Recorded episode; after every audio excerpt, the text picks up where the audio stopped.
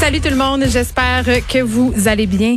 Avant qu'on s'en aille au point de presse, d'ailleurs aujourd'hui il y aura des annonces sur le plan de relance touristique. Je pense qu'on a tous et toutes bien hâte de savoir qu'est-ce qui sera fait pour qu'on puisse voyager chez nous cet été. La question par exemple, ça va être est-ce que les gens ont envie de voir les Montréalais un peu partout euh, dans nos régions du Québec? Ce sera euh, vers 15h30. On fera cette annonce-là, évidemment, avec la ministre du Tourisme, Caroline Prou. Mais avant qu'on s'en aille au point de presse, drama, drama, drama, drama. Ça, on aime ça, OK?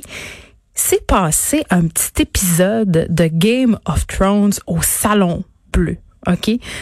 François Legault aurait dit « Shame on you » à Dominique Anglade et la merde est pognée, trois choses. Donc, je vous résume la situation. Euh, en fait, euh, ça s'est passé hier. Euh, le premier ministre du Québec s'est fait reprocher par le leader parlementaire libéral Marc Tanguay d'avoir dit hors micro, justement, cette petite phrase « Shame on you » à la chef du Parti libéral, Dominique Anglade. Et euh, M. Tanguy qui a pris la parole à la fin de la période de questions pour dénoncer les propos euh, de M. Legault qui aurait tenu euh, ce discours après une question de la députée Hélène David, la députée libérale. Et la députée soulignait qu'il y avait euh, que des hommes, en fait, dans le comité de relance économique du Québec.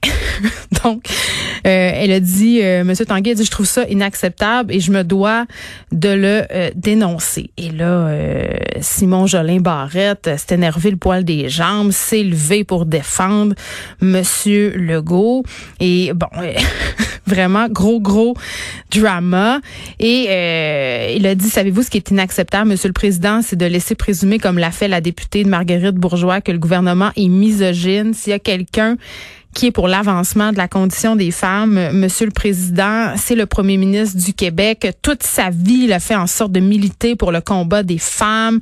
Bla, bla, bla, bla, bla. Là, on a même dit euh, que c'était une pièce de théâtre médiocre. Et vraiment, il y a eu euh, de vives réactions à l'Assemblée nationale. Et en tout cas, j'ai hâte de voir comment tout ça va virer. Mais ça a brassé dans la cabane, comme on dit. Et à propos euh, des aléas féministes du gouvernement caquiste, dès qu'on soulève par ailleurs une question par rapport euh, à, tout ça, hein, qu'on remet en doute le féminisme de ce gouvernement, mettons qu'on se fait ramasser. Ils sont vite sa gâchette pour dire euh, qu'ils font tout pour avoir la parité, qu'on a beaucoup de ministres femmes, mais, euh, on n'oubliera pas quand même le François Legault Gate versus Geneviève Peterson sur Twitter quand j'avais questionné le premier ministre à l'effet que souvent il appelait euh, ses collègues féminines par leur prénom alors que c'était différent, ça semblait différent pour ses collègues masculins. Très, très vite, du côté du gouvernement, on m'avait répondu que j'étais dans le champ en voyant une vidéo où M. Legault s'adressait par leur prénom à tous ses collaborateurs masculins.